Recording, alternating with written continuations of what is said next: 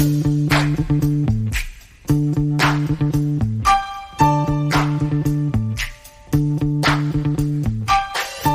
大家好，欢迎来到由三位不愿透露姓名的中年男性主持的都市闲谈类节目《三有育二》。大家好，我是给给大家好，我是波云。大家好，我是雷欧。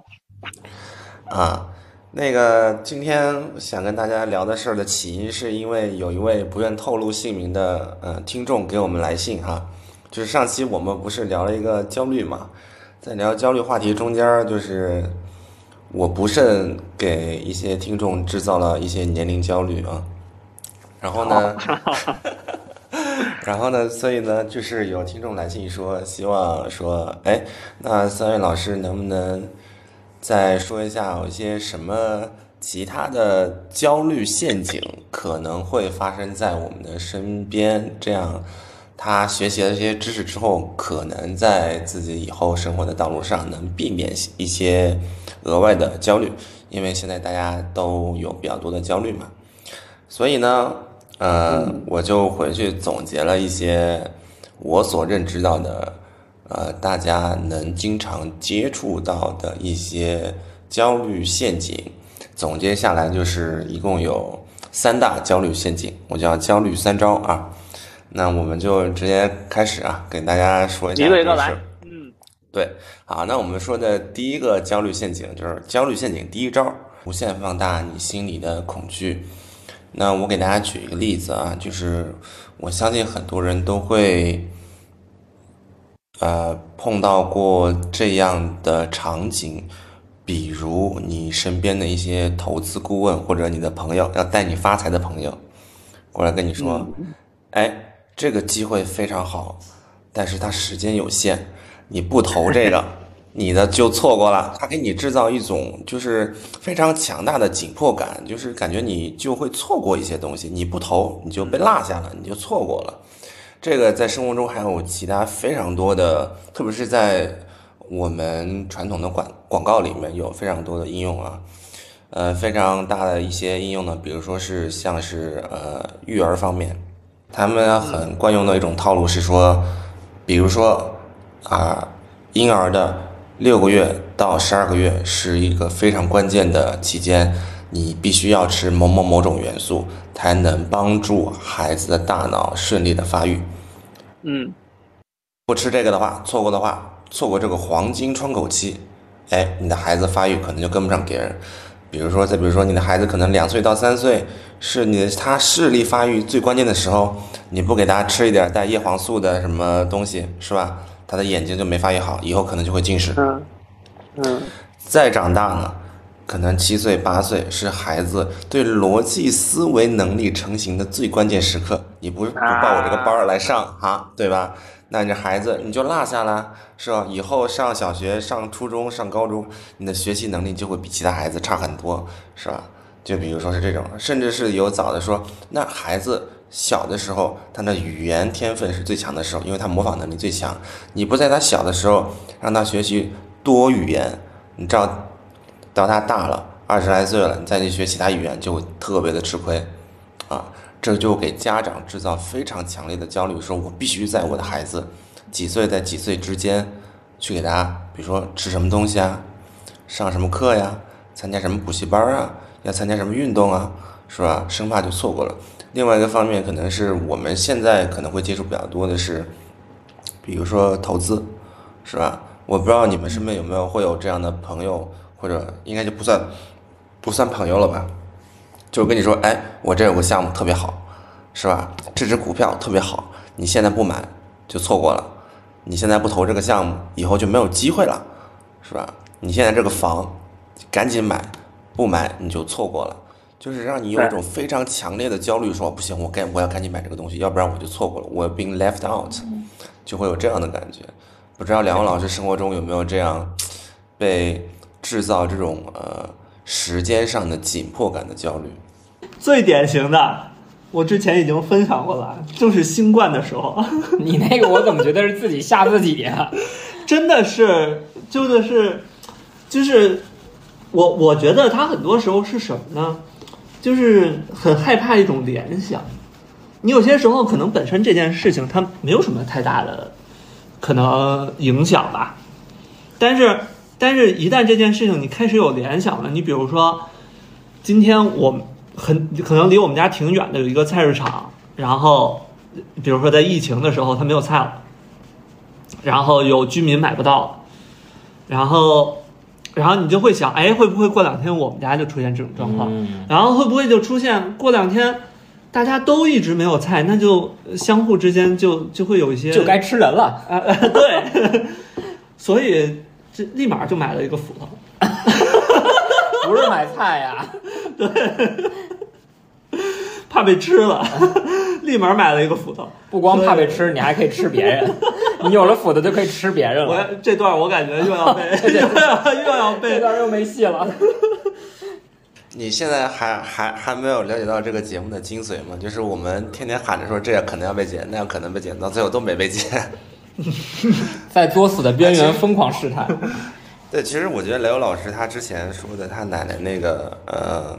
长寿俱乐部也是一种对，就是说你不参加这个俱乐部，你不吃我这个是吧？什么某某蛋白粉能长粉，寿，对，对呀、你你你七十九就只能活到七十八，是不是？是的，就会给给大家制造各种的焦虑。还有另外一种，特别是在我们身边中，其实最容易见到就是，我不知道大家有没有参加过那什么促销，就特别是有那种呃街边小店，经常会贴着一张纸说清仓大甩卖，最后两天。过两年我过去，他写着还是最后两天。一元一元，全部一元最后两天一年了，就是你总觉得你现在不即刻做某个动作，是吧？做一些投入金钱上的、时间上的，你就你你就不赶趟儿，对，你就你就错过了这个这个，然后你错过了这个机会，你过了这个村儿就没这个店了，就这种恐惧感就会让大家非常的焦虑，就失去了自己生活中的那种节奏，是吧？你比如说我今天我我就不想干这个事儿，但是你非得跟我说你今天不干这个事儿，你明天就干不了了。那我觉得有时候就会推着我去做一些事儿，当然也不能说，虽然这这这个也也促成了很多我我实际上的行动力，让我去完成了很多事儿，但是我觉得在人生的一些大的方向上，嗯，它一定程度上给我造成了非常大的焦虑。比如说，我不知道你们有没有听说过，以前有一种很呃很流行的说法，就是。呃一个人到了三十岁就基本定性了，你该是什么样的人就是什么样的人了。你是一个成功的人，你是一个不成功的人。如果你到了三十岁你还一事无成，那你这辈子就就这样了。嗯，对，这我在十七岁的时候就听过。我怎么听的是三岁？三三岁看看老，三岁就定性了，对，恨不得你那个挤什么满月抓周的时候你就定性了。这个特别，你看那个前两年那个《爸爸去哪儿》，经常他们网上有很多人来评价那些小孩儿，嗯。就就就说就经常说这个三岁看老，嗯，就说这个，他他总是在能在时间上给你创造这种紧迫感。你说那时候我可能还二十出头的时候，我我并不觉得这个宣称能给我带来多大的影响，但是随着年纪的增长，越来越接近三十岁，甚至是已经超过三十岁，我才发现原来这个言论对我带来那么大的焦虑。当我发现我确实三十岁一事无成的时候，我好像忽然背负了一座大山，你知道吗？啊，嗯，你这说的我有点没法接了，我 我 我本来想说别的的，你这你说的我有点有点太沉重了，我 走向了抒情。对，没有没有，没事儿没事儿没事儿，咱咱就咱就随便聊啊。然后因为我一直都玩玩游戏嘛，然后包括也会买一些乐高之类的，就经常会有一些限定版的游戏，就是就是最开始会炒的特别特别就特别高，然后然后之前也确实有过很多游戏，就是你比如说这个限定版错过了，然后那个市场二手的市场价就非常贵，所以我现在我现在就是买这种限定版游戏都是提前预定，然后然后我就发现他妈的现在这帮人就是开始开始套路你了。就是我前阵子买买那个塞尔达王国之泪限定版，就是比可能呃怎么说呢，就是就是算是比正常价格贵了一百块钱我买的。然后我当时想的是，它的前作《旷野之息》是限定版，就是之后涨了可能三倍，限定就是限定版游戏。然后然后我说我现在预定，基本按照比原价贵一百块钱还是比较值的。嗯，结果我发现，等它发售了之后，网上都开始降价了。并没有人抢。对这就跟乐高似的，乐高也是，就是经常是，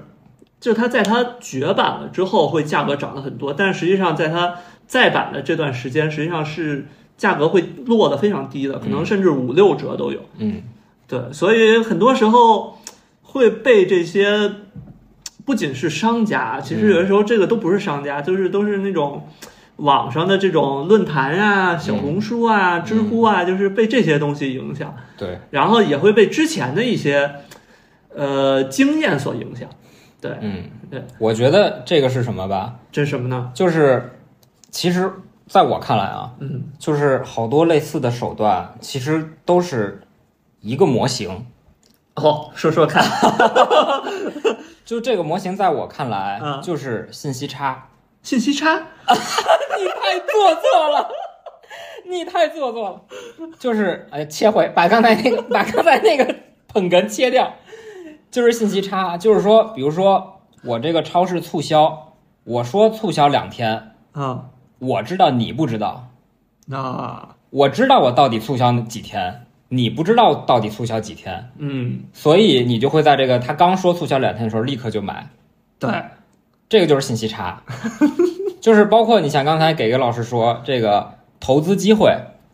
我知道你错没错过这个投资机会，我知道明年是不是还有这个波峰波谷，你不知道，对，对吧？所以我就用利用这个信息差，我赚你一波投资的钱。然后育儿也是，我拿几个专家出来，不管是真专家还是假专家，我知道到底现在是不是最佳生长发育期，你不知道，我就用这个信息差，然后制造你的焦虑，然后赚你这波钱。所以我感觉，在我看炒来，股也是，对炒股也是，好多这些东西其实都是利用一个恐惧，就是我知道你不知道这个恐惧，所有人其实他心里都害怕自己不知道一些事儿。对，然后好像别人告诉他了，哎呦，促销三天，这现在是最佳生长期，现在是那个你不吃这个，你可能到扛不过八十岁这个坎儿，这都是我知道你不知道的事儿，嗯，你又很难真正自己去考证这件事儿。你说你你是你又不是医学博士，你又不是你搞不可能是金融从所业者有方面你永远不可能在所有事儿上都去考证，所以所有就是在你无法考证的地方，这个信息差就会打败你。所以因为这个信息差，投资领域有一句话叫什么？就是你只能在你认知范围内赚钱。对对对，嗯，嗯，就是这么一个。那你说这个，我也想到了一个模型，哦，什么模型？就是实际上有些时候就是这种话术啊，就是放大你心里恐惧的这种话术，他们经常会用到一个方式叫做逻辑滑坡。哦，逻辑滑坡，展开讲讲。我我不知道我我我不知道你们有没有看过那个《奇葩说》？《奇葩说》里面有有一期好像那个陈明儿就就就就指出来说对方在用逻辑滑坡，就是哦就是实际上就是，呃，就是你比如说最典型的就是你你中学的时候你打游戏，然后家长就会说就会说。就是说，你不要打游戏，你要好好学习。你好好学习，你就能上一个好大学。你上好大学，就能找到好工作。然后这样的话，你就不会之后毕业之后就是成天就扫大街游，手好闲。对，游手好闲。实际上这就是一种逻辑滑坡，就他们之间并嗯并没有什么必然性。对对，他只不过是用了这种逻辑滑坡来去传递，然后最终传递给你一种焦虑。啊，就是类似一种粗暴的归因。啊，所以，所以我觉得大家在生活中，其实当看到一些让你感到焦虑的这种，可能让你感到恐惧的这种东西，可能要想一想，他有没有，他有没有利用到这种，比如说信息差或者是逻辑滑坡这样的一些小技巧，还是要有自己的一种判断力啊。或者说你想给别人制造焦虑的时候，哦你就可以采用信息差或者逻辑滑坡这个小技巧。是的，当然我们不鼓励啊。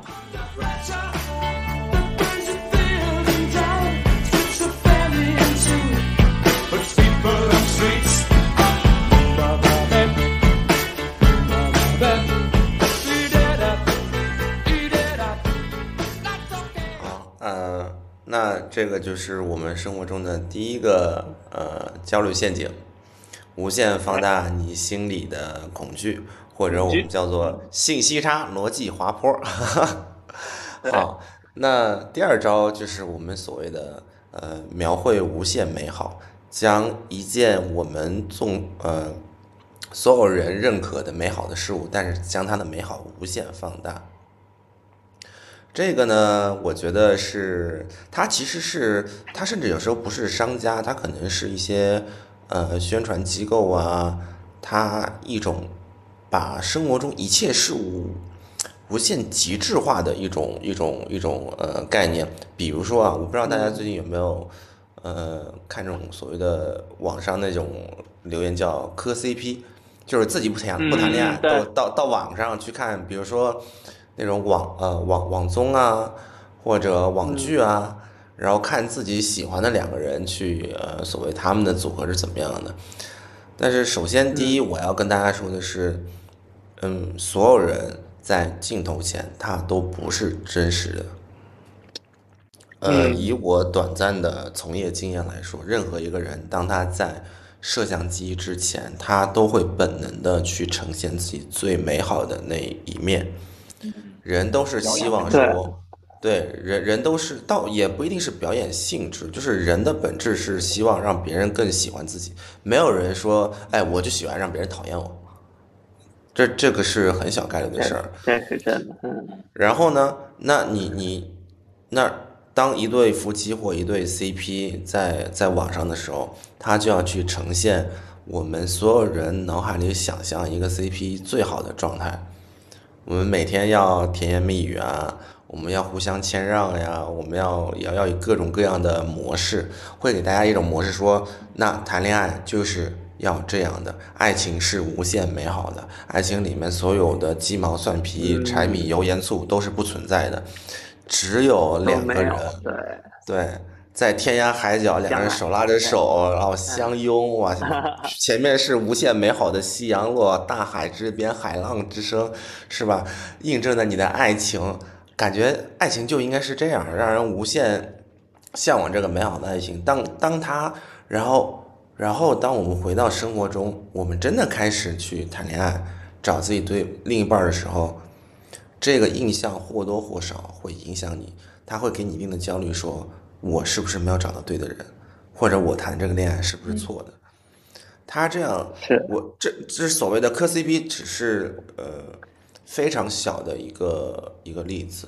有家庭的例子吧，嗯，对，比如说家庭，你比如在在电视上看一些家庭剧，你看各种呃呃家庭用品的广告，你比如说什么饮水机啊，或者婴儿奶粉啊，它呈现出来的总是一个美好的家庭的状态。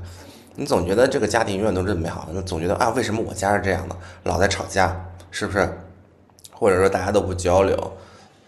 而且很很可怕的是，它这种传播会让，就是比如说，呃假如说我看到了，我可能就是会用这样的标准去要求我的另一半，嗯，这个蛮可怕的。对，嗯，你们两个人，甚至两个人互相对这段感情的期望会变得非常高，而且它的高还不是在同一频率上的高，因为你看的剧跟他看的剧可能还不一样，是吧？是的。然后我另外我另外举的一个例子就是，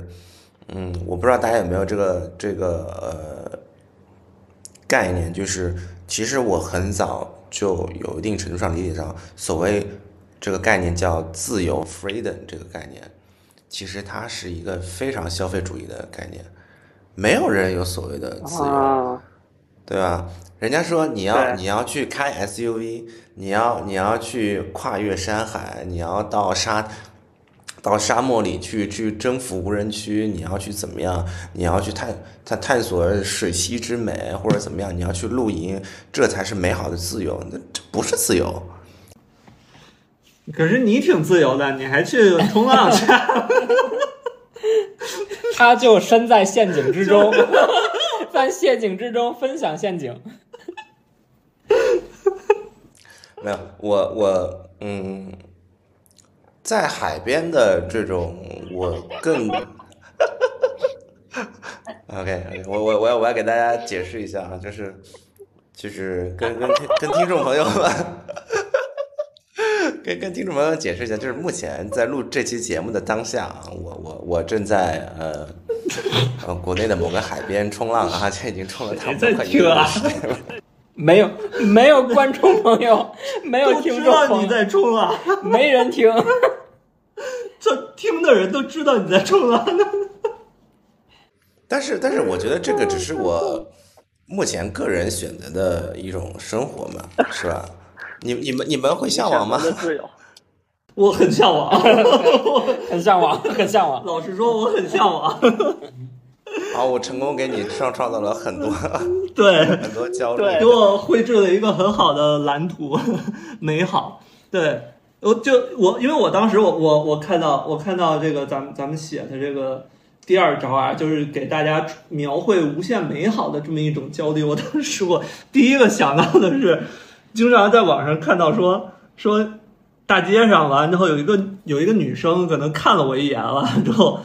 这我孩子的名字都已经想好了，就是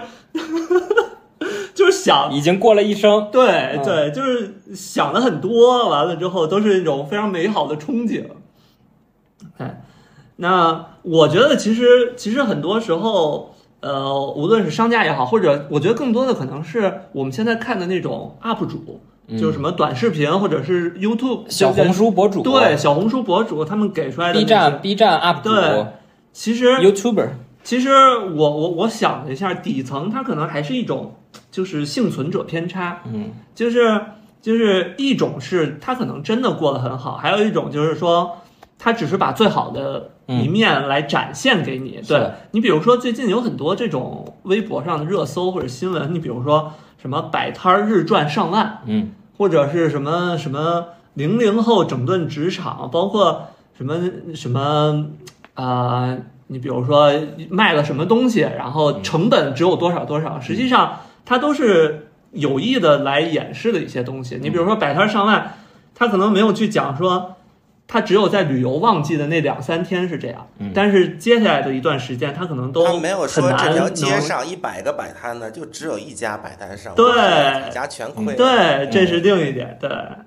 就是你们刚才说那个 UP 主啊，或者抖音啊，或者是呃 YouTuber 什么的，他们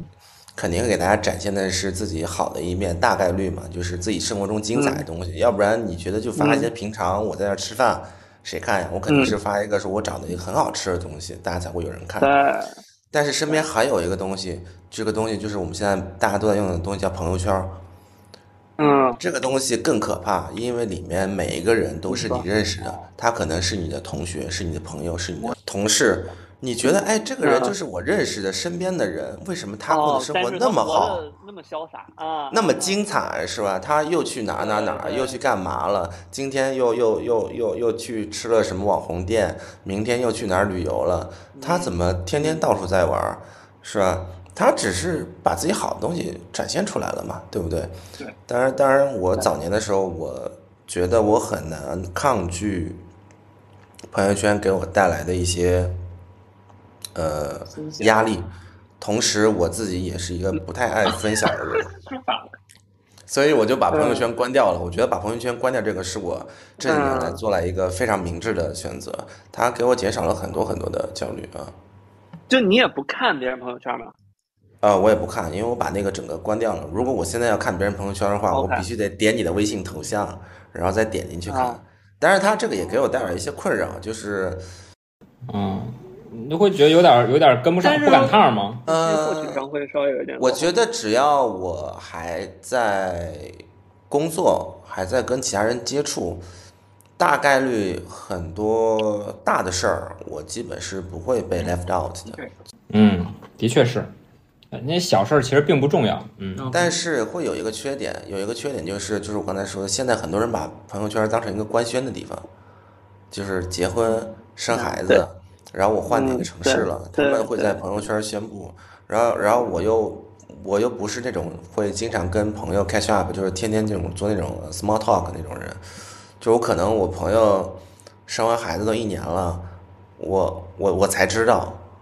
就以往可能大家是传统，真的是会发短信啊跟最好的朋友去讲，而且或者那时候大家在一个小地方不是比较 close 一点，经常会见面什么的。现在你可能一个远方的朋友，他成家或者立或者有孩子，或者生活中开启一个新的篇章，他可能就在朋友圈发一条，他就可能会说，哎，那大家都知道了。哎，我问一下，给给老师是自己不发朋友圈，也不看别人朋友圈是吧？那不说了吗？然后波友老师是我自己不发朋友圈，但是看别人朋友圈我有一阵儿关掉了，啊但是我发现就是我在信息上会有滞后，啊。我觉就是你那朋友圈的入口还是在的，你还是对你每天还是会点开刷一下。对我需要了解一下动向，嗯对对，我主要是获取信息。那雷欧老师是发朋友圈的吗？我发的少，但是我发 我也看。装逼，我发是给自己朋友圈很装逼，非常装，我主要是给自己啊，那就是你就是制造焦虑的那个人呗。可以这么说吧。我非常整齐，我的朋友圈格式很统一。强迫症，强迫症患者的朋友圈。嗯，哎，对对对，强迫症。嗯，对对，而且我我我前阵子我我有看，就是就是他们讲，呃，就是有很多那种视频的 UP 主的造假的现象，然后他们就说有很多这种视频 UP 主，就是他只要是定期更新，造假和抄袭其实还蛮常见的，就是也就是说，也就是具体是哪一类 UP 主呢？呃，我当时看的是那种，就是把一个很旧的电器给修复。你看的很杂。对，对对，就是你比如说一个一个就是生锈了的，比如 Game Boy，完了之后他把它重新修复好能。生锈吗？对，所以就说理解。对，所以他们很多他们说就是这种都是人造的生锈，就不是真的。也就是说，当你需要定期的对故意做旧的，也就是说，当你要定期产出一个东西的时候，其实这种压力是蛮大的。嗯，对，他为了给你制造一个焦虑，他自己的焦虑其实是蛮大的。对，是的，但也就是说，很多时候内容输出。对，很多时候，呃，大家只是看到表面的一些东西，其实没有看到说背后他可能并没有很享受这个过程。嗯。对对，或者说他为了这个，其实甚至弄虚作假来嗯去做一些东西，包括我刚才讲说。呃，比如说咱们有很多热搜说什么零零后整顿职场，嗯，其实其实这些也算是一种幸存者偏差吧，就是在我看来并并没有整顿职场，就是大家都是一样，职场还是那个职场，嗯，但只不过是对，就是并不会因为零零后的出现就怎么着。对，嗯其实就是还是说，呃，他把一些可能呃偶然的现象当成了一种东西来去宣传，嗯然后来去来去描绘一种很美好的感觉，就是觉得、啊，好像未来我们的工作环境会怎么怎么更好。是的。对，但是实际上可能是没有什么变化的啊，咱们不说怎么样，对，就没有什么变化。但我觉得，我觉得这个事儿，嗯，它的背后也有一个模型，怎么说？哦，怎么说？就是说，你看啊，你比如说，无论你是在 B 站上，还是在抖音上，还是在小红书上，嗯你看到的都是无限美好的东西。对，几乎每个人，当然咱们仨都可以拿出自己最好的一面发在外面。嗯然后就你就说全全中国十几亿人，每个人都有自己特别好的一面，嗯。每个人都可以把自己最好的一面发上去。发上去之后，你看到了别人好的地方，最可怕的一点，我觉得是在于你立马就会想我不够好，哦，就是你不够好，你在别人好的地方，你有对比了吗？，对，你在别人好的地方，你当然不够好，对吧？你不可能比在所有方面比所有人都强。那比如说这个博主他特别会喝酒，那我在喝酒上我觉得我不够好。另一个博主他特别会旅游，那我在我一想想，哎呦，我前两天旅游怎么怎么人这么多，这么挤，景点这么俗，嗯。然后一看这个博主，哇，照片拍的这么太好看了，我在旅游上又不如这个旅游博主，嗯。然后我又在生活，比如说我在一个家居上，我看我靠，人家家怎么花十万装修装的这么好，我们家花了三十万，怎么才装成这样？嗯我家具怎么这么不搭配？我又在家具又在家具上不如这个不如这个人。就是我好像虽然我这个人也有也有自己的价值，但是当我在这些社交媒体上看这些东西的时候，我剩下的九十九面可能都不如其他人，嗯，然后我很自然就会想，哎呦，我不够好，我不够好，我就很焦虑。对，嗯，就想去学它，对，想学他想去学他，然想后让自己甚至去变好，想让自己在某些在其他方面也变好，甚至去买一些他推荐的东西，对，钱就花出去了。就中了他的陷阱。嗯，对，就是确实是，呃，一些人把这些无限美好的东西描绘出来之后，然后我们这些普通人去看这些东西，就会有一个非常大的落差，说为什么我不能做的那么好，就会陷入很大的焦虑中，是不是自己？嗯嗯。对，好，那就是呃第二招。那那两位老师对这种呃第二个这种无限美好的陷阱有什么解决方案吗？我我我有一个小的解决方案，但是并没有真正解决这个事儿。就是你知道，当你看那些，比如说小红书或者是 B 站这些东西，它会有推送，它会有个性化、个性化推送。就是比如说，当我现在正在干一件事儿的时候，它会集中把这件事儿的相关的东西推送给我。就是比如说，当我在装修房子的时候，我可能在装修房的这几个月，我会集中收到好多家装博主，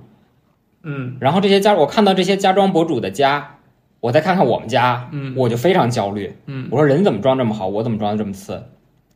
然后我的这个小技巧虽然没解决啊，我这个小技巧就是关掉这个个性化推推送，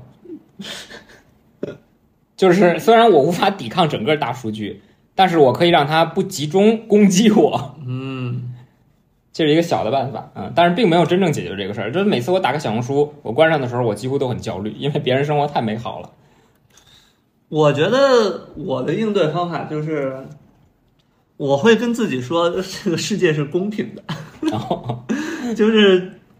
就是。他装修装的好，但他老婆不如我美。哎，就是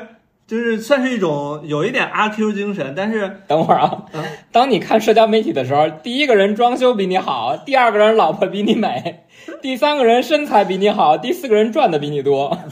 那是不同的人，那是不同的人。对，就是其实，在现在就这种焦虑出来之前，就是本来在呃中学的时候，甚至小学的时候，我们就经常会有这样的同学，就是学习成绩又好，然后然后体育运动或者是有一个特长，然后长得又我操，那么帅重点是，这逼他妈还会泡妞儿，我操！对，就有这种人，然后这种时候我都我都会经常就是告诉自己说，上帝是公平的，他肯定是有一些就是你不会说人家死的早吧？没有没有没有，但我我我就是说他肯定有一些自己很痛苦的方面，对，比如说也许交了太多女朋友，然后就。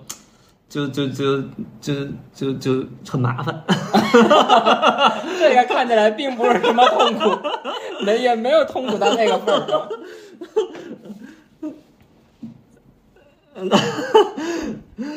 对我我就是我我我是这么觉得，就是我会这么安慰自己。但是我觉得有时候真的是，嗯你说那个真的是公平的，就是就是那个阿阿 Q 精神，就是我觉得现代人面对这么多美好的视频，然后朋友圈里的 moment，呃这些图片，大家的分享到线上这些体验，一定时候有这种阿 Q 精神，我觉得还是很重要的。不要急着去说我一定要比别人更好，或者我要跟他一样好。没必要去对比，对有一些阿 Q 精神，觉得说，哎，我自己这样也挺好的，或者找一个自己比他强的去去去比一比，我觉得也是是能很好的缓解自己的焦虑。刚才那个就是我我突然我我突然想起来啊，就是那个就刚才给个老师说那个 moment，就是朋友圈，其实它的英文翻译是非常精妙的，我觉得。moment 对，朋友圈中文叫朋友圈，它英文叫 moment，so 其实就是就是每个人最好的那个 moment，啊，就是集中在朋友圈了。只是说，比如说，当我们在中文世界里的时候，我们都说，哎呀，朋友圈刷朋友圈，朋友圈。但其实我觉得英文那个更更精妙一点，就是当你看到每个人特别好的 moment 的时候，比如说我一年就五天假，我五天假，这个就是我这一年的 moment。哎是但是会被你看到，你在随机一个时间看到了他人一年里面最好的 moment。你会联想他是不是这一年过对，说的都是这个人好棒啊，你对并不会想他剩下三百五、三百六十天在干嘛。对，就是我觉得这个 moment 这个翻译其实是比朋友圈更更精妙、更准确的。嗯，而且而且，我觉得就是这个要回到真的是朋友圈是一个呃亲密关系分泌的，不是呃亲密关系之间分享分享的一个一个渠道，它不是微博，我发出来所有人都能看到，只有我的朋友能看到。我觉得应该回到说最初可能设计这个东西的人的那个初衷，我这一年有那么几个 moment，四个或者五个。我有了孩子，我结婚了，我去了一个美丽的地方，我拍照一张非常漂亮的云朵或者海浪，我想分享给我微信里面最好的朋友们来看一看我我在这一刻感受到的快乐，这应该是你的你传递给大家更好的东西，你要分享你的快乐，而不是说哎牛逼吧，我特别牛逼，我的方向盘上面有一个 logo 写着奔驰是吧？就是你就发现，你发现有的人一年只有十个 moment，有的人一天就有十个 moment，对，嗯，他们十个 moment 每每个 moment 里面有九张照片儿。有真有人吗？有啊，真有啊，有的有的代购吧，那是。有的人可能分享欲就强一些。OK，啊、那这是我们这个呃焦虑陷阱的第二招啊，描绘无限美好。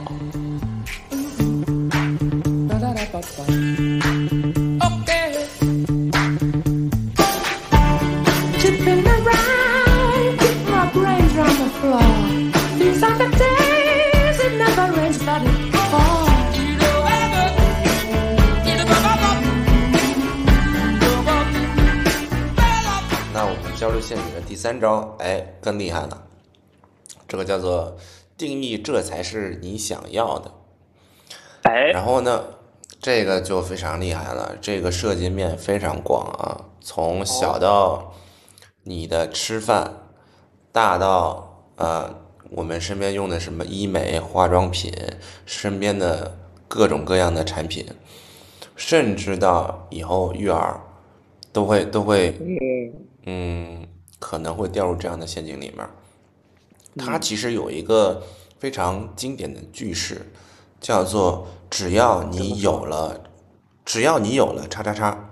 你就可以叉叉叉。你只要用了我的牙膏，你就可以，你的牙就可以美白。然后我们衍生出来的是说，你的牙白，你才是美丽的。嗯，它后面的隐藏的点是定义说，你必须牙白，你才是美丽的，你的牙必须是白色的。对，OK，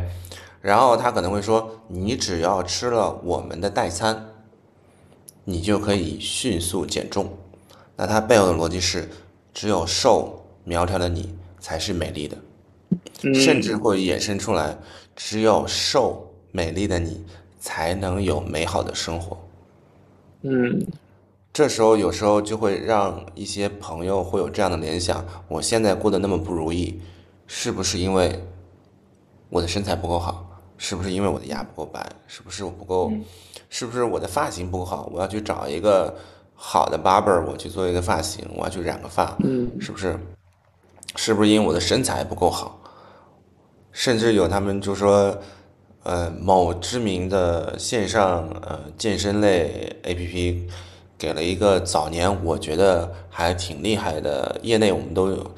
就是传播比较广的一个 slogan，叫做“自律给我自由”。自律啊，这句话真挺厉害的，我对觉得对非常厉害。这句话你乍一听非常的打动你，是吧？嗯我我想要自由，但是我自由是因为我要必须自律的去健身、控制饮食，然后我去积极的生活，我才能拿到真正的自由。嗯，但是它一定程度上定义了你的定义给你的生活做了一个美好的定义，说你必须要有这样的生活，你才能拿到好的好的生活。但是美好的生活是多种多样的嘛，是不是？对。很多样很多产品都会给你这样的一个概念，特别是现在的医美，它给你嗯。定义了一个你想要的美，嗯，对，而且这个美真的是有趋势性的，就是如果大家活得不久啊，对，这阵子是嗯，对你这阵子流行什么，可能到了下一阵子就不流行了，再到下一阵子就又不流行了。还有甚至是在我不太了解的所谓的时尚圈里边，他们还有这种轮回的概，所谓轮回的概念，就是早二十年前的啊 流行的东西，忽然到了现在又开啊始流行。啊啊啊！对对对什么衣然后服就是再过了，再过了，裤，再过了几十年，可能又有一个什么复古风会出来，就是对，时尚是它个圈。你永远赶不上变化，你永远都要去追求当下最好的一个最 fashion 的地方。当然，这个也是我其实最，嗯，这是这是一个非常个人的呃主观的呃 opinion 啊，就是我是非常 against 的，我非常的抵触所谓的时尚这个词儿，嗯就是你当下流行什么，你要去追逐它。这会给人很大的焦虑。你追逐到的这个东西，它可能只维持了一周、一个一个季度，春季，然后春季除了，你就要去去追夏季，嗯，是吧？你一旦进入到这个轨道里你就必须跟着走做很多事儿才能去成为这个最时尚的人。那我嗯觉得这个给大家压力还是挺大的。嗯哎，所以这个呢，就是我总结的生活中的第三招，就是定义你想要的，去去给你投射一个你不一定需要，它可能确实是你需要的，它不一定，但是它这个是是它给你投射，嗯。让你觉得你需要然后让你花时间、精力和金钱去追寻这个东西。当你拿到了或者拿不到的时候，我觉得你都会有焦虑，因为这个东西不一定是你想要的。嗯。对，我觉得这个东西在我生活中我接触比较多的是一种消费陷阱，就是我对两句话很没有抵抗力，一个是这个销售如果说说这个东西就这一份儿，或者说这个东西的花纹儿只有这样，就是只有这么独一份儿的一种花纹儿，孤品。对，这是一个孤品的只有像您这么尊贵的先生才配得上这样的花纹儿。对我们家有很多那个就是呃杯子呀、碗呀什么的，就是就是被这样套路了。他们就说说说这个每一个都是独一份儿的但是你知道你，你现在出去去街上捡一片叶子也是独一份儿的。啊，是的。哎，然后那那我想到说嗯这个话题背后，你说独一份儿这个，那是不是对你来说这个 uniqueness 就是独特性，对你来说非常重要？你不希望跟别人一样。呃是啊，就是就是它是一种它是一种个性，或者说对，是一种呃代表自己的一种一种感觉。然后我觉得，我觉得这个把这个发挥的最好的一个品牌就是 Free Tag。你知道 Free Tag 吗？就是拿那个卡车，那个帆拿帆帆布包帆帆小包对对对，各种包完了之后拿那个卡车的那个那个布来去做的。我觉得它就真的是一个，就是把这个独一份儿的这个东西发挥到很极致的这么一个品牌。完了之后我，我见过最扯的一个说法就是，就是我我们家的那个意式咖啡机，我们家意式咖啡机是那个，它是那种就是像是，哎，那叫什么东西？就是就是像石头似的那种质感，就那种灰色的石头，像石灰石的那种质感，嗯，嗯，花岗岩不是花岗岩，不是花岗岩，就是混凝土。啊，对对对，有点像混凝土的那种质感。完了之后，完了之后，你每次你比如说打奶泡或者是做咖啡的时候，有时候会有水溅上去，然后上面就会有那个咖啡的斑点，就是有那种水溅上去的斑点。完了之后，那个销售当时跟我说说说说说这个这个咖啡机随着你的使用，上面就会有只属于你的这种纹路和斑点。你知道，你的马桶随着你的使用也会只有只拥有你的纹路和斑点。他这个说法，你所有的产品，所有的 对，就这个我觉得特别扯。他还是销这个销售还是很厉害，掐住你那个点，对但我我我当时我听着我是觉得很扯的，但是有一 我种我觉得一起成长的感觉。对，但是我会觉得蛮有意思的，因为当时我我还最终还是买了啊，就是因为我确实很喜欢他那个它那个样子。然后我当时买完之后，那个销售跟我说说说说那个他说这句话我跟谁都说，没有，他说 先生，你果然不是一般人，一般人不会买这个，不会有这份品味。他说希望你希望你能好好享受这样一件艺术品。我当时我心想，我买的不是咖啡机吗？这怎么变成艺术品了？我我当时我就觉得，嗯，他们对这个产品的定位一定不一般。然后这是这是其中一个，就是关于这个东西就独一份儿嗯的这么一个这么一个描述。嗯，呃，然后另外一个呢，就是就是所谓传家宝的描述，就是这个东西能用一辈子，这个也对我来说很有吸引力。就比如说我我我们家前前几 任何人不拥有一只百达翡丽，你只给你的下代下一代拥有，是吗？就是类似，就前几郭年元老师没到这个层次，前几年郭元我老师一辈子是铸铁锅。你不要剧透啊！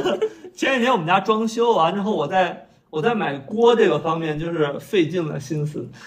因为我想买一个能传代的锅，然后然后我就发现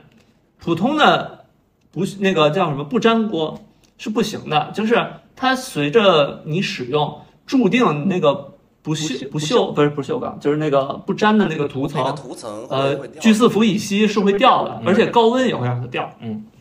但是铸铁锅不一样，它能传代，它糊了之后，你再把它给刷掉就行了。对，所以所以我当时就买了一个铸铁锅，而且非常仔细的来去保养它。然后我发现，其实有很多东西都是有类似的这样一种营销套路，比如说行李箱，行李箱经常肯定会坏吧？哎，行李箱我经常听到的就是，就是这个行李箱又轻，质量又好，你能用一辈子，就是就是就是这样一种这样一种套路。完了之后，还有就是钢笔，嗯，一个有格调的人，一般都是要用钢笔的。而且你知道，在日文里面，钢笔叫万年笔，就是它写上汉字啊，它叫万年笔。也就是说，也就是说，这个笔你设计就是要使用很长时间的。嗯对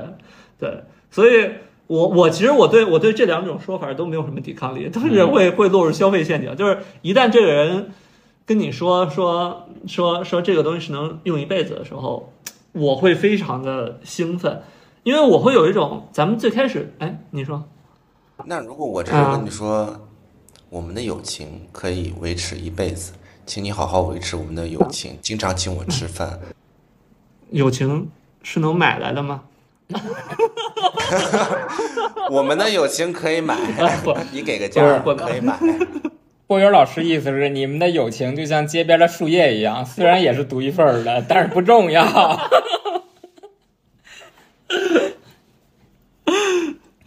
所以我我我我我觉得就咱们说回来，就是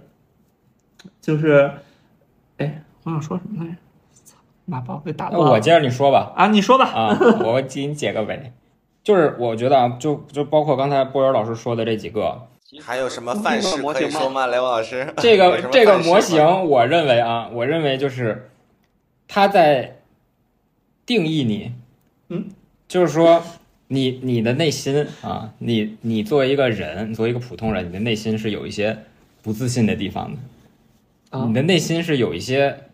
缺点的，有一些缺陷的，他在告诉你，听我的才能变好。嗯。就是你你你是可能对我不是说不是针对波源老师啊，嗯，很多人都有很多消费者 很多很多人都会这样，可能我对我自己的个人的个性，嗯我觉得可能我不够自信，嗯，那我需要一个特别有个性的东西来帮我自信。我觉得你在针对我。你比如说，有的人啊，有的人可能对自己的个性不是很自信，那我需要一个独一份儿的咖啡机。哦，你说有的人，我我我可能我觉得我的出身没那么尊贵，啊，那我需要一个独一份儿的钢笔。我需要我这个钢笔一拿出来闪亮全场，对，别人因为这根钢笔觉得我尊贵，嗯，或者说别人因为我这个钢笔用了一辈子，别人觉得我靠，这人能把一根钢笔用一辈子，这人一定有点东西。你在靠这个东西帮助你，对，对。或者说你比如说你你刚才还说的什么那个铸铁锅，铸铁锅，你跟别人说我这个铸铁锅是我用我我妈传下来的，啊，人家会觉得哎呦，你这个人有点东西。你是说我缺母爱吗？就是这些东西都是帮助你定义自己的一些东西、一些手段。哎，然后他怎么让你买这些东西呢？嗯就是你用了这些东西，你就能变好，嗯会显得你更好，嗯会让让你在人群里面显得多了很多标签儿。嗯，我是一个对用，我是一个我家里是一个有独一份儿咖啡机的人，对对我是一个铸铁锅能用一辈子的人，我是一个钢笔能用一辈子的人。对，这都是这都增加了很帮你增加了很多自信，嗯就是只有你用了这些东西，你才能变好。那刘老师，你不会都落入这些陷阱吗？我当然会落入了，没有办法，你我虽然总结出了一些模型，但是你根本没法抵抗，这大家都是普通人，我落入很多陷阱。哎，顺着顺着雷欧老师模型，我其实觉得这个事儿更可怕，因为雷欧老师说他的就是说，就是你你买了我的东西，或者你遵从我定义的生活方式，你能变得更好吗？然后可能因为这个人本来就有一些缺陷，但是我觉得更可怕的是，他会定一些事儿，让你原本不是缺陷的事儿，你会以为它哦是缺陷。对对哦，对，嗯，你可能就是 OK 我过得去我，想到嗯。的就是医美上的，他们有人说你，比如说你的你的你的太阳穴有点凹陷，你可能要填充，让它更饱满一点儿，线条更顺滑一点儿。但是它的前提就是太阳穴有点凹陷是不美的，对，你可能都啊本本来不觉得有什么，然后你这么一听说啊，原来这个是我这个太阳穴是残次品，它是嗯不好的。对。对吧？会有这种感觉。但我觉得很很鬼屌的是，就是吊诡，啊，很吊诡的是，这段剪掉。很吊诡的是，就是就是他们说的还很在理，就是你乍一听是很在理的，他就是总能找到一些角度嘛。对对，就是就是就像我记得前前几期有一期那个给老师就说，我们在医美里面有一种定义，你这个人这个骨相好不好，就是你拿一个手指啊，搭在你的鼻子上，如果说它和下巴颏子碰不着嘴，哎碰不着嘴，就说明你这个脸型特别好，嗯，就是你会觉得是一个，哎，你听一是很简单，二呢，你好像觉得还真就这么回事儿，嗯，对。他立刻就给你举出几个明星，是吧？往明星对侧面老画一条线，你看你看谁谁谁谁谁，他那么帅，嗯就是因为他长得是这个标准，他什么三庭五眼是个非常标准。嗯关键是他在逻辑上说得过去。嗯，对，我觉得这个也是嗯蛮佩服的。啊 找到一个角度了。对对，他确实找到一个角度。那这个就是我们的焦虑陷阱的第三招，定义这才是你想要的。那就是看看大家对这一块儿啊有什么比较好的方式。我能想到比较好的方式就是，嗯，第一个当然也是比较难的，就是大家要认清，说到底什么样才是我想要的。当你有非常非常稳定的一个自我的时候，当别人劝你说，哎，你应该去做医美，你这儿不美，你应该去减脂，你应该在什么时候做什么什么事儿，呃，你可能会有个更好的判断，说，哦，我知道了，但是我觉得我现在这样也挺好，我需要更有自信，觉得自己这样是好的，或者说我想要前进的方向，跟你你给我选择的道路并不一样，我都在前进，嗯。只是我的方向是在左边，你给我的道路在右边。当然这个是很难的，我觉得嗯。呃这是需要时间，需要智慧，大家去了解自己，去学习，才能说明白说自己最最对，这个是比较难的。那第二个嘛，就是就是做一个倔强的人啊，就是我不听，哈，你这还是得修的呀。嗯，嗯但你可以辅助，比如说关掉朋友圈。这个是取决于一个说，呃，在你还不知道自己要什么的时候，但是你不要轻易的去听任何所谓的权威、所谓的呃 UP 主、所谓的呃让人羡慕的一些人给你传达的信息。你不要急着去听，你可能你自己也不知道自己想要什么，但你不要人云亦云，他说什么你就觉得是什么。这个就是就是我我总结的说我不听，就是我不听，我我知道了，但是我不一定会 follow，就是这样。我我可能要去想一想，给自己更多的时间，不要急着去做一些决定。这个是唯一我能想到的吧。不知道两位还有什么其他方法？我觉得对于我来说，就是呃，其实我并不是特别在意这件事情。就是一是其实至少在这种消费陷阱上，我花钱我还蛮乐意的。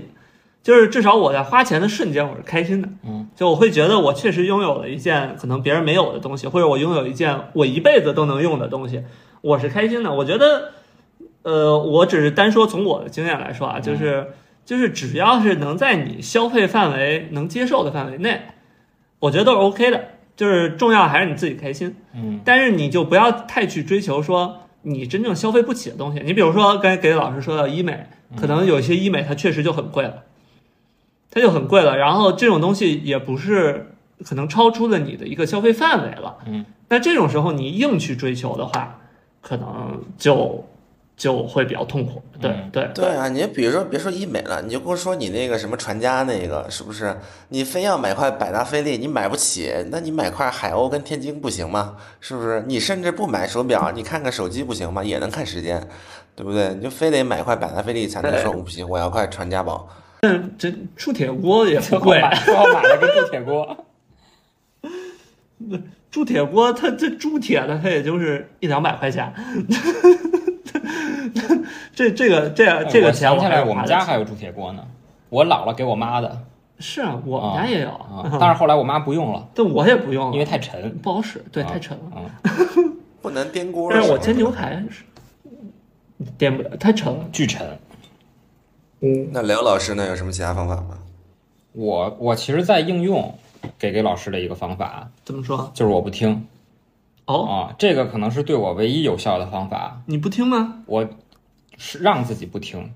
就是因为我我其实是一个非常容易被别人制造焦虑的人，嗯我非常容易受一些，比如说社交软件或者我身边的朋友的一些话语，嗯很容易就给我制造焦虑了。嗯然后我，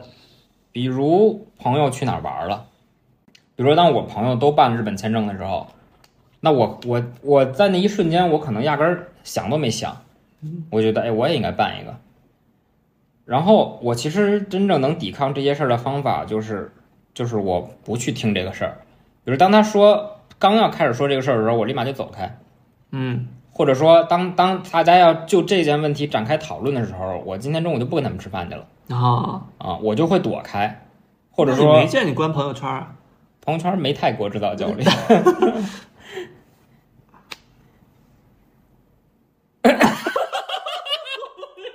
怎么不说了？我操！说完了，说完了，就是我的方法就是我不听啊。行行行，哎，所以这就是我们所说的，呃，我总结的第三招啊。那目前我、嗯我这边儿，特别是根据我自己的经验，我就总结了这三招。我不知道大家还有没有什么其他，嗯，比较常见的，我觉得、嗯觉得我们观众朋友很容易能碰到的一些焦虑陷阱，不在这三招范式之内的，有没有其他一些小招呢？小的陷阱呢？我想到一个啊，就是我我感觉这个焦虑应该不太是有意制造出来的，但是我们在工作中经常会碰到。我我我管它叫做无意识产生的一种焦虑，就是同事之间的这种八卦和闲话。嗯其实我我是我觉得这种东西是特别容易会给听的那个人产生焦虑的。嗯，比如说，比如说我们有同事就会就会特别喜欢去聊，就是说，哎，谁和谁关系不好，嗯或者是不对付，或者说哪个人可能要离职，嗯怎么样？就是他本身呢，呃，也不是说，也不是说想有意给你传到这种传递这种焦虑，但是呢，他他说的这种话，其实我就会会有另一种眼光去看那个就是被他传的那个同事，哦，对，我有过类似体验，有过吧？就是特别是会影响你的判断。对，会影响我的判断。嗯特别是我刚工作那几年，就是会有人说，比如说谁和谁会有男女关系，嗯然后他可能是捕风捉影的一种说法，但是当他传的时候，他会就是就是很确信说他们俩肯定是有，嗯，那种语气，然后就会非常影响我对这个人的一种一个一个一个判断。有些时候我看这个人的时候，我都会觉得脑子里想的都是被传的那种八卦的那种事情，所以其实我觉得这也是也算是一种焦虑吧。还有就是我有遇到过这种同事，就是在工作的时候可能遇到一些比较棘手的问题，嗯。然后，然后呢，他也不是有意的，他就是他比如说吃饭的时候跟你聊天，他就会在传递焦虑，他就会说，你这更像一种负能量。啊，是是嗯，其实是这样的，就是他就会说，哎，这个东西，哎，怎么怎么不好弄，然后他其实也不是想要问你要一种解决方案，他只是想要，只是想对，嗯，只是想要就是发泄一下，这可能是他一种发泄方式。但是我有时候听到了，我就会去想说，哎嗯，该怎么怎么办？我是那种想怎么去解决问题的人，嗯。所以我可能就会去想这种东西，但其实，在无形中也增加了我的一种嗯。焦虑，但这本身可能也不是我的工作。嗯。对，所以这是我想到一种在职场上特有的，嗯，无意识的一种传递出来一种焦虑。对，所以我觉得这种吧，就是，嗯，你说，啊，所以我觉得这种吧，就是，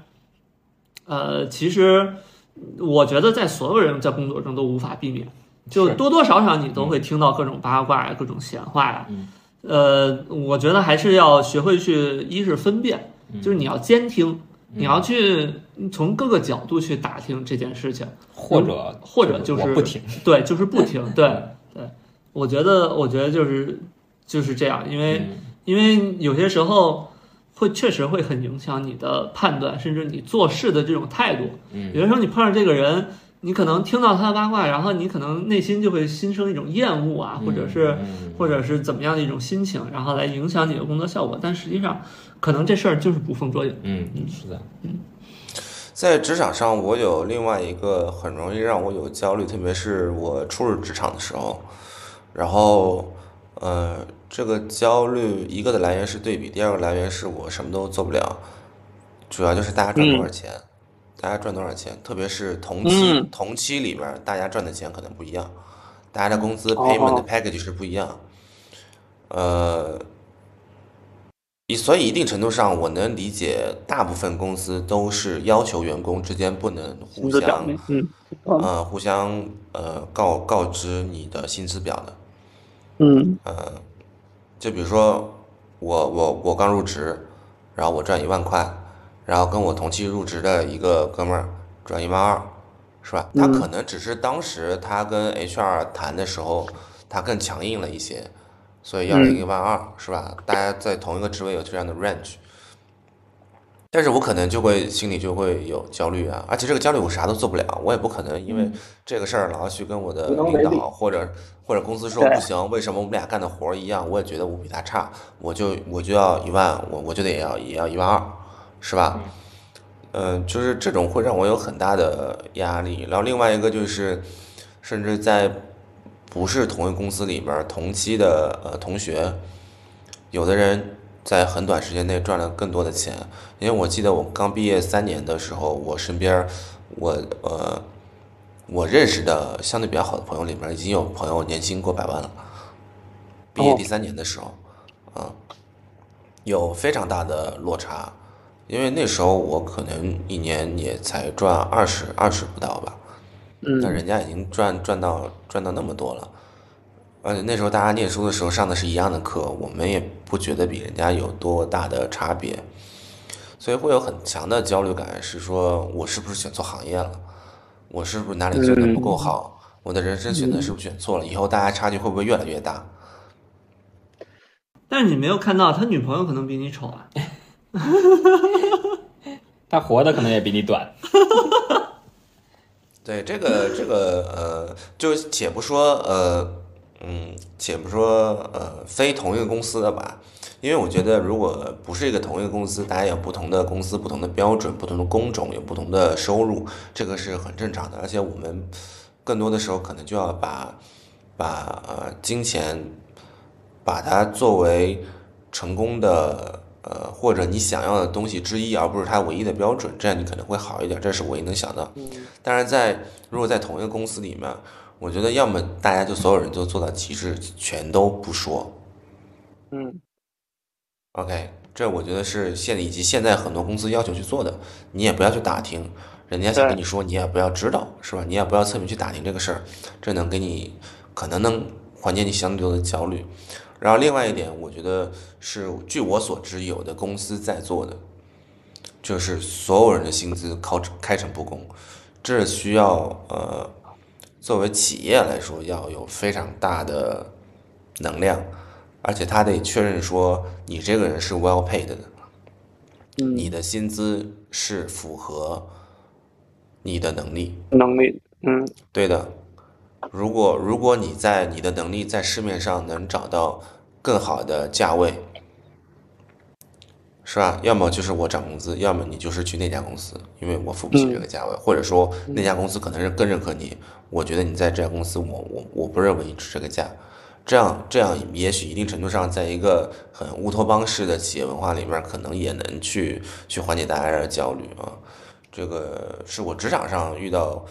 嗯，初期非常困扰我的一个事情啊。嗯嗯，哎，我我顺着给于老师这个扯远一点啊，这可以剪掉这段，嗯我觉得这段可能过不了审。嗯嗯就是我我一直觉得薪资不透明这个事儿嗯是就是是资本资本的一个手段，我觉得你自我审查有点过了啊，因为你这个绝对能过审。啊能过审是吧？啊，因为我觉得就是，比如说你，嗯你就说理想一点儿，就是共产主义，我觉得他是在消除，这过不了审了，这过不了审了。就是你在你想共产主义，它是不是就在就是在消除这个东西？就是我所有人都吃一样，都去食堂吃一样的饭，嗯我每个人都吃大锅饭，嗯然后这就是在消除这个东西吗？嗯那我资本主义，我让每个人都不知道别人在干嘛，就是在制造这个东西。就比如说，大家都大家，我觉得我们俩能力差不多，只是我入职时候多说了一句话，我想要两万，嗯他想要一万，嗯那我就能拿两万，并不是因为你比他强，而是因为他钻了这个漏洞。嗯但是如果当你都透明的时候，你们就完全是以你们俩干同样的事儿、同样的能力，拿同样的钱，就没有这个漏洞可言。所以我其实我其实是一直支持嗯薪资透明的。但问题在于嗯我，呃，我觉得这块儿咱们就开放讨论啊。啊，我我觉得是，问题是在于人的能力、工作量这些其实是无法衡量，有些时候，就是你是难以去真正去量化衡量。我认为，我认为只有只有一部分工作是，我刚才说的那个嗯乌托邦式的公司啊，这个其实是实际存在的，就是奈飞。嗯就奈飞公司里面所有的员工的工资都是开诚布公的，然后奈飞里面是有一条规则，就是说，就是你说很多是不能衡量，它的衡量方式就是按市场价衡量。比如说郭若翰，你今天在我公司，公司工资是一万五，然后你出去找了一个相同的呃工种或者近似的工种。然后那家公司愿意付你两万，你就直接到公司来说，这家公司愿意付你两万，公司 either 给你涨嗯两万，大概率公司觉得说，那那现在市场价格是这样，那我就付你两万。对，就是它，它不是真正以说嗯什么所谓的能力、工作量这种东西嗯来去标的一个价格，对，嗯，是，对，对，所以，呃，确实不好说，对，嗯，但反正因为我我会觉得是是无法，就是这种事情是，就是理论上可以，但是实际上是是难以衡量的嗯。这件事情，对，嗯，OK，OK，呃，那总结一下吧，我们这次呃主要跟大家讲了一些生活中可能碰到的消费陷阱，一共有三招吧。第一招我们叫做无限放大你心里的焦虑，给你制恐惧，给你制造各种恐惧，让你去呃觉得利用信息差或者逻辑滑坡，让你觉得你你你如果不买这个东西可能会错过，你不做这件事儿可能会错过很多好的事情。然后第二招就是呃描绘无限的美好，把呃生活中所有的东西最极致化的美好呈现在你的面前，让你觉得你可能不够好，让你会有这样的焦虑。然后第三个陷阱是去定义一些你，去定义所谓的你想要，让你去有一些错觉，说你听他们的，你你买了他的东西，你做了他建议你做的事儿，你才能变得更好。以及一些在职场里面，呃，可能会碰到的焦虑，呃，然后怎么说呢？就是其实关于焦虑这个话题，我们已经讲了两期嘛。我觉得其中一个原因是，呃，当然是我我觉得上一期讲的还没有尽兴，我们还有很多话题想去讲。然后另外一个原因是我们总觉得现代人，就是身边的人，好像总觉得他们有很大的压力。太多的焦虑，就是我们今天聊这些所谓的焦虑陷阱，说是说我就是三位老师教你如何制造焦虑，其实是想让你尽可能的去避免这些陷阱，减少你的焦虑。然后，嗯、怎么说？呃，我觉得可能我是一个比较敏感的人，随着年岁的增长啊，然后我是越来越。能明显的感觉到身边的人他有巨大的焦虑，甚至在掩藏在表面上的那种悲伤感，你知道吗？但，我我，但是我也不知道这个是是，对，这这我，但我不知道这个是不是因为我自身自自身焦虑非常强，反而投射到别人身上去的。但现在最大的问题就是，当我感受到别人身边有非常大的焦虑的时候，我也不知道怎么去劝慰对方，我也没有办法跟你说，就是大家聊聊着，或者跟他说，哎，我觉得你最近很焦虑，你要不去看看心理医生，或者你给我讲讲说你有什么焦虑的，就是我都不知道怎么起这个头，因为我总觉得他这个焦虑是隐藏在他的话语之间，当下的表情之下，我没有办法直接去起这个头儿，所以我其实想今天录这个节目，去告诉身边的朋友说，呃，你们还好吗？然后希望你们过得很好，不要焦虑。under pressure. Pressure.